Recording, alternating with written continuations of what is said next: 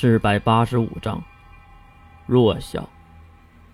毁灭人类的从来都不是弱小，而是无知和傲慢。月突然双手合十，并大声的喊道：“闪躲！”海灵！刘阳泰大声的喊着西马海灵的名字，因为他知道这一招只有一个能力能够抵御住。可是他们可能是小看月了，月的释放速度可以说是瞬间的。巨大的白色光芒在他的身体中喷向四周，带着热浪和冲击，直接推倒他接触到的任何物体。整个五科区的甲区操场，连带公园，无一幸免。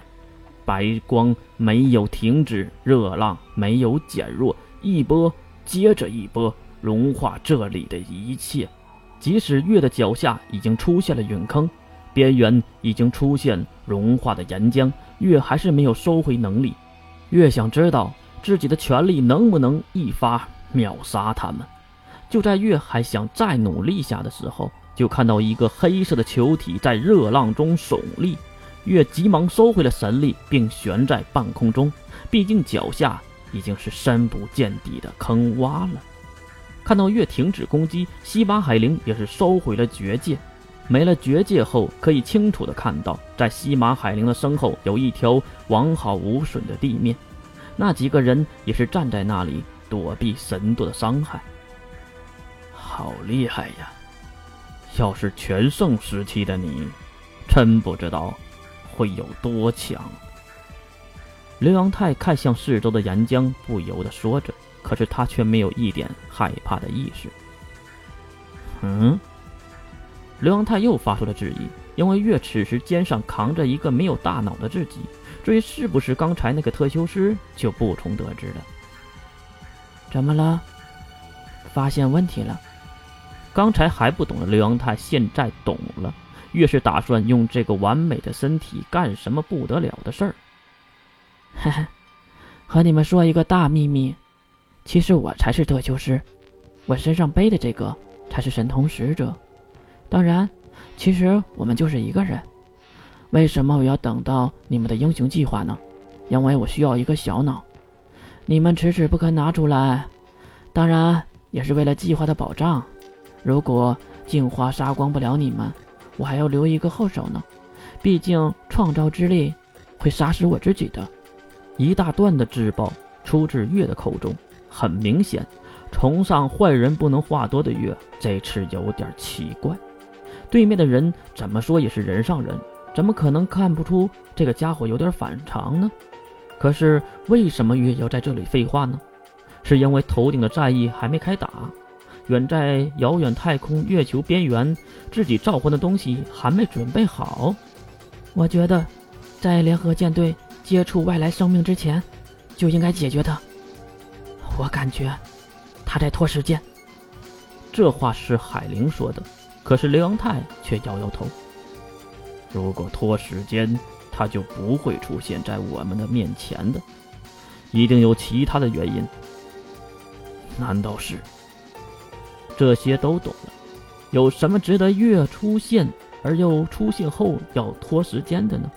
那只有一个了，那就是他背上的东西呀。他在将自己的记忆传到新的身体里，阻止他。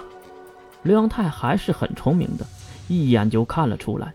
因为月能说反常的废话，就是因为来取这个身体的。哈哈，聪明，这个身体必须在这里传输，因为必须有小脑在场才行。圣物不够，小脑来凑嘛。别再浪费时间了，我们最好一起上，不然，我觉得坚持不了几个回合的。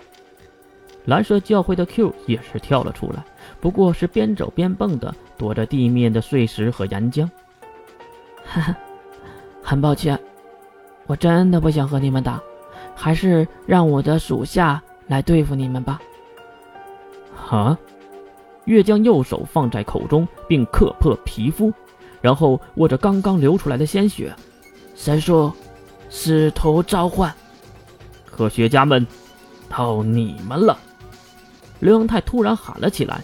这时月也是感觉到了异样，马上抬头看向天空。